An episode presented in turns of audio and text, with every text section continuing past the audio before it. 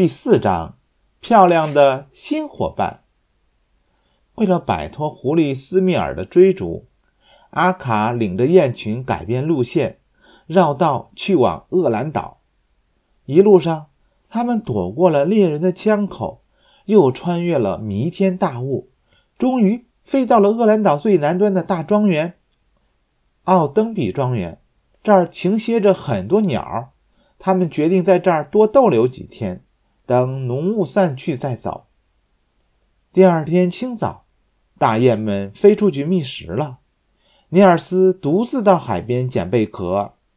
中午时，大雁们都跑来问尼尔斯有没有看见过那只雄鹅。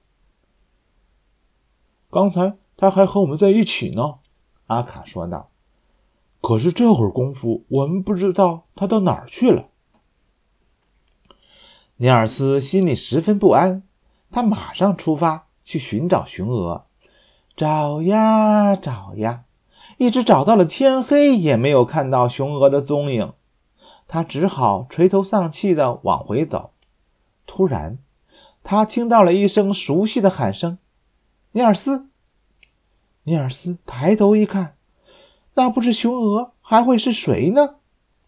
尼尔斯喜出望外，用双手勾住了雄鹅的脖颈。连声恳求他以后要多加小心，不要和大家走散。雄鹅一口答应说：“他再也不会走散了。”可是次日清晨，大雁们又跑过来询问，大雁们又跑过来询问他雄鹅莫顿的下落。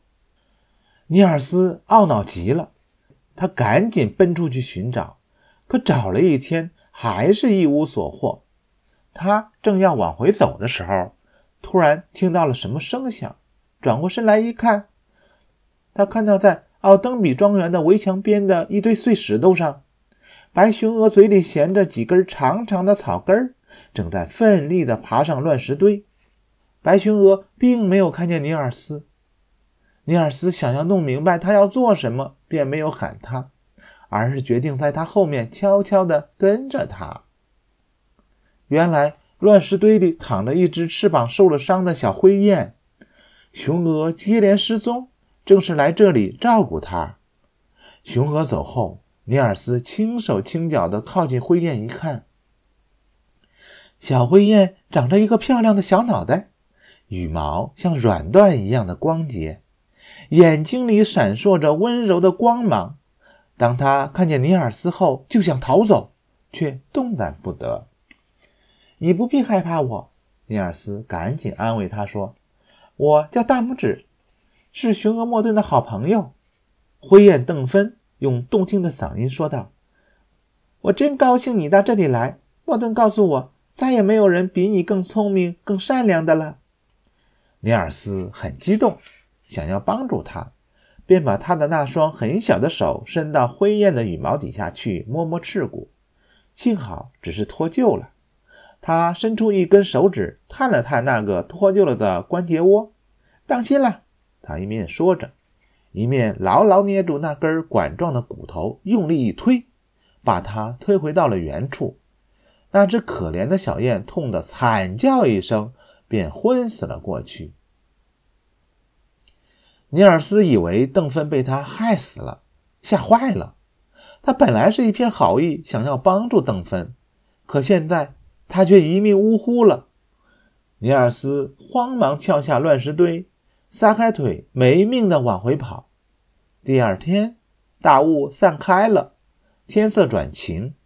阿卡决定继续飞行，雄鹅却不赞成。尼尔斯知道他是不愿意离开灰雁，难过的想：他还不知道灰雁邓芬已经被我害死了。阿卡不理会莫顿。领着雁群动身了，雄鹅无可奈何，只好跟着雁群出发。它慢吞吞地飞在最后。突然之间，雄鹅转过头去往回飞了。雄鹅很快就飞到了乱石堆，而小灰雁却不见了。邓芬，小灰雁邓芬，你在哪儿？雄鹅焦急地呼唤道。尼尔斯心想，大概狐狸来过。把它叼走了。可是就在这个时候，他听到了一个悦耳的声音在回答雄鹅：“我在这儿呢，雄鹅。”小灰雁从水中跳出来，水珠在羽毛上闪闪发亮，漂亮的像个小公主。她现在已经痊愈了，这可全是尼尔斯的功劳。邓芬决定和他们一起前往拉普兰，雄鹅和尼尔斯都高兴极了。